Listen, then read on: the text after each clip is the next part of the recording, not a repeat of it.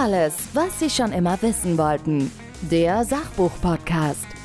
Bücher, Hintergründe, Wissen. Bei mir im Podcast Jutta Suffner. Wir sprechen über dein Buch Gesund sterben. Das ist ja schon mal eine Ansage, der Titel. Ja, gesund sterben, lieber Volker, das sollte doch für uns alle ein erstrebenswertes Ziel sein. Wir kommen gesund zur Welt, dann dürfen wir auch gesund wieder gehen. Also das Bild ist auf alle Fälle schon mal top, weil es ist ja mittlerweile in unserem Land so, dass die meisten im Krankenhaus sterben und alles andere als gesund. Insofern ist es, glaube ich, auch ein Appell an uns alle. Definitiv, es ist ein Appell, unsere Gesundheit in die eigenen Hände zu nehmen, denn es wird uns einsuggeriert, dass wenn unser Körper ein Problem hat, wir woanders hingehen zu einem Therapeuten, der ich natürlich auch bin, aber dass dieser Therapeut sozusagen heilt. Und vielleicht wäre es mal an der Zeit zu sagen, warum werde ich denn überhaupt krank? Und etwas zu tun, um gesund zu bleiben und erst gar nicht in diese Krankheit hineinzukommen. Denn uns wird suggeriert, dass je älter du wirst, wirst du krank. Und das stimmt definitiv nicht. Es gibt eine Reihe von Therapeutinnen und Therapeuten, die so wie du unterwegs sind. Der Patient, die Patientin kommt und sie kriegen dann gesagt, dass sie auch eigenverantwortlich sind. Und es ist so ein bisschen glaube ich, und das möchtest du mit dem Buch wahrscheinlich auch aufbrechen, es ist so ein bisschen die Situation, man geht mit seiner Krankheit zum Arzt und übergibt das einfach an den Arzt, anstelle die Verantwortung zu übernehmen. Eben. Aber wir haben doch diesen Körper. Wir sind mit diesem wundervollen Teil hier auf die Erde gekommen. Und ich finde, es liegt an uns, an unserer Verantwortung, diesen ja so gesund wie möglich zu erhalten. Denn wenn ich mir samstags vor eine Waschanlage, ich gebe zu, da bin ich nur zweimal im Jahr, aber da gibt es Leute, die stehen da jede Woche wahrscheinlich. Oder manchmal denke ich mir, dieses Auto ist sauber. Was macht dieser Mensch vor der Waschanlage? Und wenn wir mit unserem Körper so umgehen würden wie manche Menschen mit ihrem Auto, ja, ich glaube, dann wären wir ein Stück weiter. In deinem Buch geht es so ein bisschen autobiografisch auch um deine Geschichte.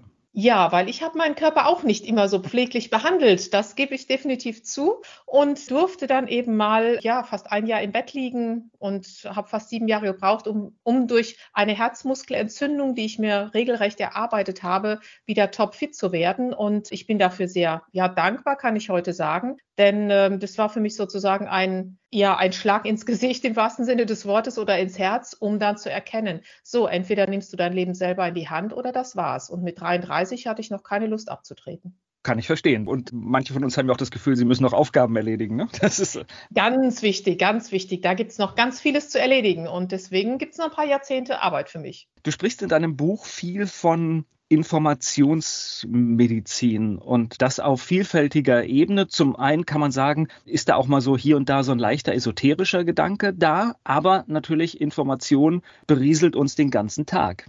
Was heißt denn Esoterik? Esoterik heißt doch nur nach innen schauen.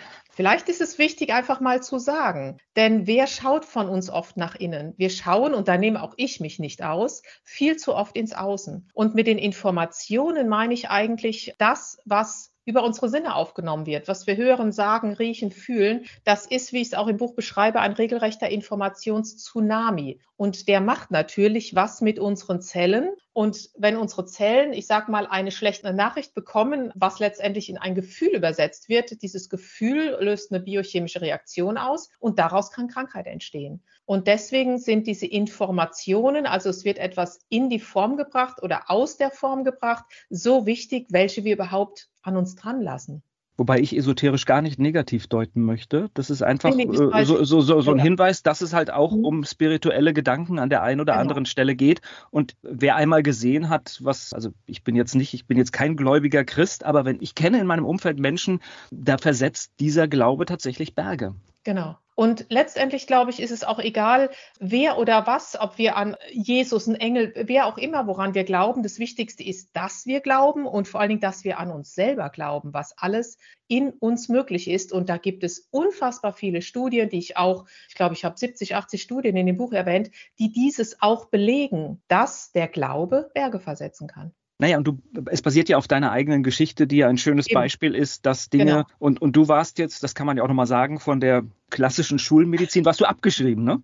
Ähm, ja, genau. Also wir dürften so heute eigentlich nicht sprechen. Ich finde aber, ich höre mich echt munter, fidel an, bin, mein Herz ist top gesund. Und ja, laut Schulmedizin äh, ist es halt echt ein blödes Gefühl, wenn ein Kardiologe sagt, und ich, ich habe ja kardiologische Ultraschallschulung selber gemacht. Das war ja das Verrückte. Und wenn dir dann die Schulmedizin sagt, okay, Mädel, Schwerbehindertenausweis, Medikament das Leben lang, nie wieder Sport, also alles ganz, ganz, ganz langsam. Und das kam für mich dann nicht in Frage. Nee, habe ich gesagt, da gibt es eine Lösung. Ja, und die gab es. Dein Buch ist im Prinzip für jeden, für jede, die gesund und möglichst in hohem Alter sterben möchte. Exakt. Und es ist sehr, ja, es, es, sind erst viele Grundlagen. Es fängt wirklich an mit Dingen, die viele kennen, die sie noch nicht kennen, mit einem Vitamin D. Was ist ein Vitalstoff? Was machen die überhaupt? Ja, und dann geht es eben in diese ganz, ganz spannende Ecke der Informationsmedizin. Und wenn Sie das lesen, werden Sie merken, das ist eigentlich unser Leben. Es ist ganz natürlich. Und das Tolle ist, es ist wirklich leicht geschrieben. Man kann es gut,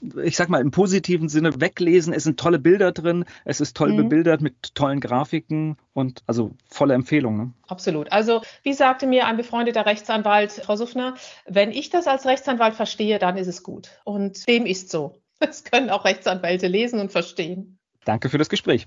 Sehr gerne. Alles, was Sie schon immer wissen wollten. Der Sachbuch-Podcast. Bücher, Hintergründe, Wissen